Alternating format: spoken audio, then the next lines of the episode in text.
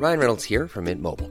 With the price of just about everything going up during inflation, we thought we'd bring our prices down. So to help us, we brought in a reverse auctioneer, which is apparently a thing. Mint Mobile unlimited premium wireless. Ready to get 30, 30, bit to get 30, bit to get 20, 20, 20, bit to get 20, 20, bit to get 15, 15, 15, 15 just 15 bucks a month. So, Give it a try at mintmobile.com slash switch.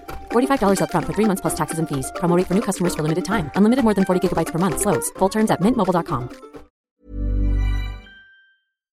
Que dois-je faire Alors comment ce texte est-il appliqué dans les entreprises et quels sont vos droits C'est légal, c'est irréprochablement légal. Mon ex-concubin et moi avions acheté un appartement dans lequel il vit toujours. Il ne veut ni le mettre en vente, ni me racheter ma part, et je dois continuer à rembourser la moitié du prêt. Je ne m'en sors pas et je suis étranglée financièrement. Que puis-je faire? Le Code civil, l'article 815, nous dit précisément que nul ne peut être contraint à demeurer dans l'indivision et que le partage peut toujours être provoqué. Elodie Kerr, avocat en droit de la famille. Il va donc falloir pousser votre ex à vendre le bien ou à vous racheter vos droits dans votre bien. Comment on s'y prend? Vous allez commencer par lui écrire vos intentions. D'abord par un SMS. Par exemple, je souhaite vendre notre maison ou notre appartement. J'ai pris rendez-vous avec trois agences immobilières pour faire estimer le bien et sa valeur locative. Voici les propositions de rendez-vous. Quelles sont tes disponibilités? S'il ne répond pas, vous doublez ça d'un deuxième SMS, puis d'un ou deux emails, en réitérant vos intentions et pourquoi pas en demandant en plus s'il a choisi un notaire ou s'il est d'accord avec le notaire que vous, vous avez euh, préalablement choisi, euh, mettre un tel. Vous triplez ça d'une lettre simple et ou d'une lettre recommandée. En résumé, autrement dit, il faut multiplier les démarches, SMS, mail, courrier simple, courrier recommandé, qui vont démontrer, prouver que vous avez tout entrepris pour que cette opération se passe amiablement. Soit votre ex est conciliant, les visites par les agents immobiliers se font, vous vous mettez d'accord sur un prix de vente ou de rachat de votre part, avec versement d'une soulte à votre profit, et tout se passe plus ou moins rapidement. Soit vous allez devoir assigner votre ex en partage judiciaire devant le juge aux affaires familiales du tribunal judiciaire. Pour saisir le tribunal, il est indispensable de justifier des diligences entreprises en vue de parvenir à un partage amiable, sous peine d'être déclaré irrecevable. C'est le code de procédure civile qui nous le dit, et donc c'est là que vos fameux SMS, mails, lettres simples, lettres recommandées vont servir, puisqu'ils vont démontrer que vous avez tout tenté avant d'assigner en justice.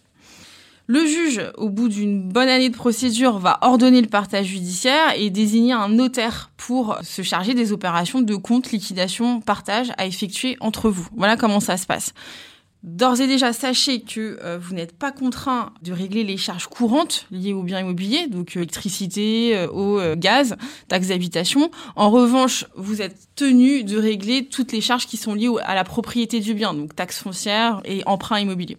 Votre ex, en plus, va vous devoir une indemnité d'occupation, puisque vous ne pouvez plus vivre dans le bien immobilier et que seul lui en bénéficie. Et cette indemnité d'occupation, elle correspond à une somme mensuelle que vous devra votre ex pour compenser le fait que vous n'avez pas pu bénéficier de ce bien immobilier. Et c'est à ça que l'estimation de la valeur locative par les agents immobiliers va servir.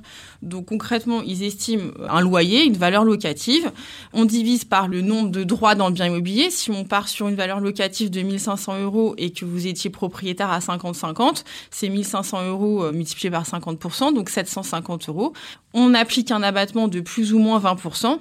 Donc, en gros, l'indemnité d'occupation, ça sera 600 euros multiplié par le nombre de mois pendant lesquels il est resté dans le bien immobilier et que vous n'avez pas pu en bénéficier. Et ça, ça se fera au moment où le notaire sera désigné et les opérations de compte liquidation partage auront eu lieu.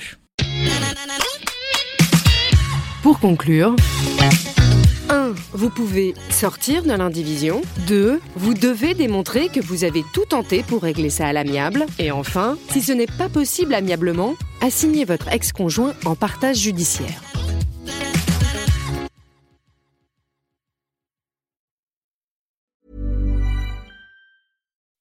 When you make decisions for your company, you look for the no-brainers. If you have a lot of mailing to do, stamps.com is the ultimate no-brainer. Use the Stamps.com mobile app to mail everything you need to keep your business running with up to 89% off USPS and UPS. Make the same no-brainer decision as over 1 million other businesses with stamps.com. Use code program for a special offer. That's stamps.com, code program.